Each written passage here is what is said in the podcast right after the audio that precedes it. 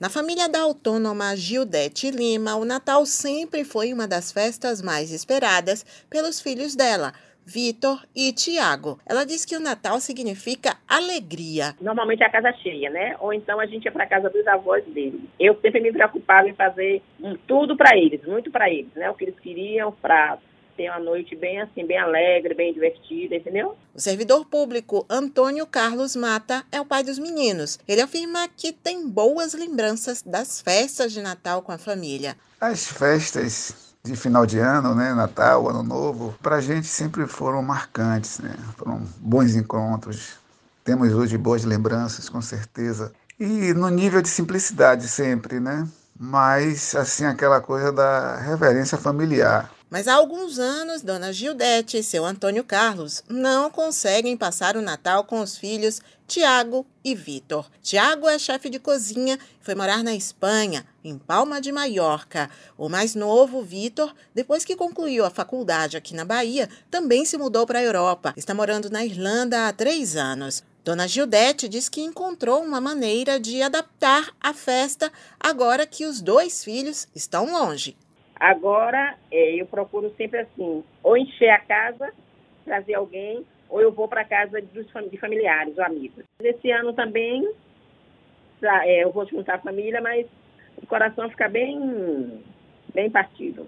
Já seu Carlos acredita que com a ajuda da tecnologia, as distâncias podem ser reduzidas. É, é bem diferente, mas temos que nos adaptar algumas realidades, né? algumas necessidades. Né? Afinal de contas, eles, os nossos filhos, né, têm seus projetos próprios, né, têm suas vidas próprias, que de certa forma continuam vinculados.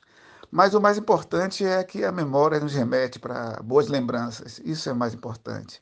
E hoje, com a tecnologia, a gente também cria essa aproximação. Né? Hoje, com as redes sociais, né, com a possibilidade de chamada de vídeo. É muito, muito, muito, muito legal. É, é, é, gera uma presencialidade artificial, mas não deixa de ser uma presencialidade. Tiago diz que na Espanha a comemoração do Natal é diferente do Brasil. Existe um dia que é janta, né, que se reúne com a família para janta, e existe outro dia, que é o 24, é típico fazer uma janta né, de família, e no dia 25 é um, é um almoço. Geralmente é em duas partes, entende? A, a comemoração do Natal é a época que mais aperta um pouco o coração. Já na Irlanda há outros hábitos culturais, mas o baiano Vitor Lima diz que a saudade da família, que mora em Salvador, bate forte no peito.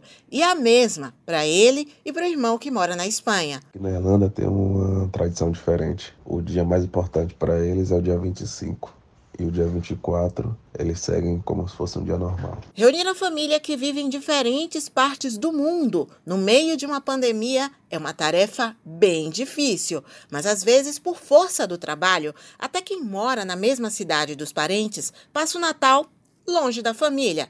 É o caso dos profissionais que atuam no Polo Petroquímico de Camaçari e também outros tantos da área da saúde. O técnico em enfermagem Genilton Santos é um deles. Está escalado para trabalhar na noite de 24 para 25 e já se acostumou com essa rotina.